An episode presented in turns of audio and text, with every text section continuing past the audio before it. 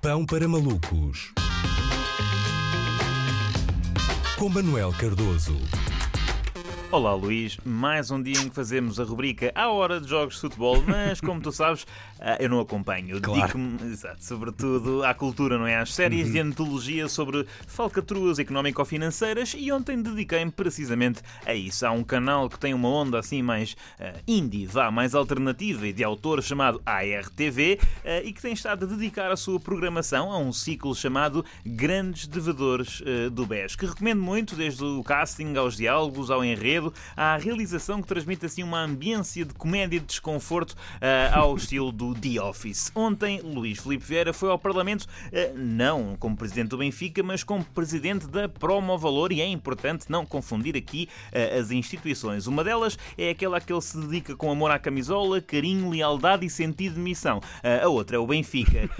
Mariana Mortágua, deputada do Bloco, perguntou se era verdade se o património de Luís Filipe Vieira se resumia a uma casa para palheiro. Ah, não é? Tem sido uma semana muito nesta base, não é? Ontem foi Estrumo, hoje é palheiro. Ah, isto, não é, isto não é um país, não é? No fundo é uma, é uma, uma feira de, de- do gado muito, muito grande. Falou-se tanto de palheiros e do Brasil nesta comissão de inquérito que eu julguei que estava numa novela da Globo, ah, da Globo de fazendeiros no sertão. Vieira, Vieira negou ter sequer tal palheiro, provavelmente com medo do imposto mortágua, mas referiu diversas vezes ao longo das 5 horas que em tempos teve os melhores terrenos de Lisboa. Falou imenso os terrenos, os terrenos da Matinha, os terrenos do Alverca. O Vieira diz que é bairrista, mas pela quantidade de vezes que referiu o preço do metro quadrado, eu diria que é idealista. A audição serviu também ah, como exame oral a Luís Filipe Vieira na cadeira de Administração Empresarial e aparentemente Luís Filipe Vieira, gestor de várias empresas e do clube com os ativos mais valiosos em Portugal, eh, não sabe o que são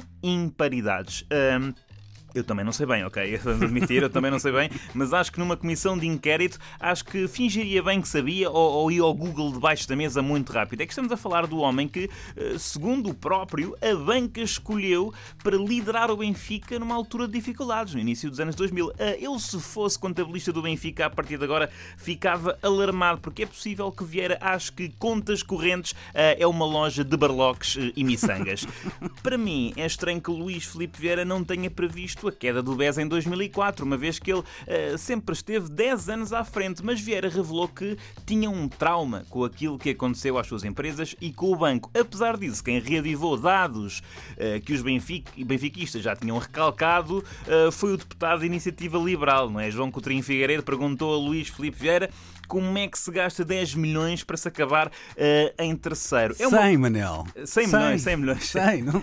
Denial. um- exa- exatamente, eu disse que tinha recalcado. Eu bem disse tinha recalcado. Eh, É uma boa pergunta para a Assembleia, eh, mas para, a- para a Assembleia Geral do Benfica, não é? Na Assembleia da República acaba por servir só eh, para perder tempo, o que é esquisito, tendo em conta que os liberais criticam tanto a ineficiência do Estado. Ainda assim, confesso que não estava à espera deste atrito, até porque tanto a Iniciativa Liberal eh, como Vieira têm imensos apoiantes no Porto. E realmente isto do- dos problemas, do, o problema dos grandes devedores do BES eh, é muito difícil de resolver. É muito difícil uma pessoa ver aquelas comissões e, é mesmo porque, reparem, eles devem centenas de milhões de euros, eh, mas depois em seu nome só têm uma, uma mota d'água ou uma poltrona que faz massagens e assim, não é? Nunca têm bens. Portanto, é difícil recuperar o dinheiro. Nesse sentido, o que eu sugiro é metê-los todos numa caminhoneta, arrancarem para o terreno rural onde Luís Filipe Vieira supostamente tem uma casa para palheiro e fazer lá um reality show. Seria um formato ah, que contaria com as participações de Luís Filipe Vieira, Bernardo Muniz da Maia, Joe Berardo, ah, o Indivíduo Ongoing, Joaquim Barroca do Grupo Lena, enfim,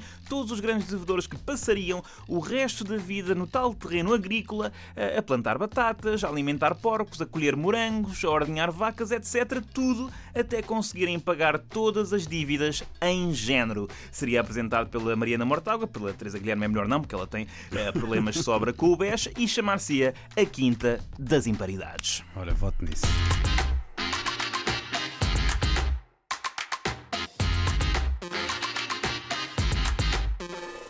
Podia também ter o Zé Maria. Zé Maria.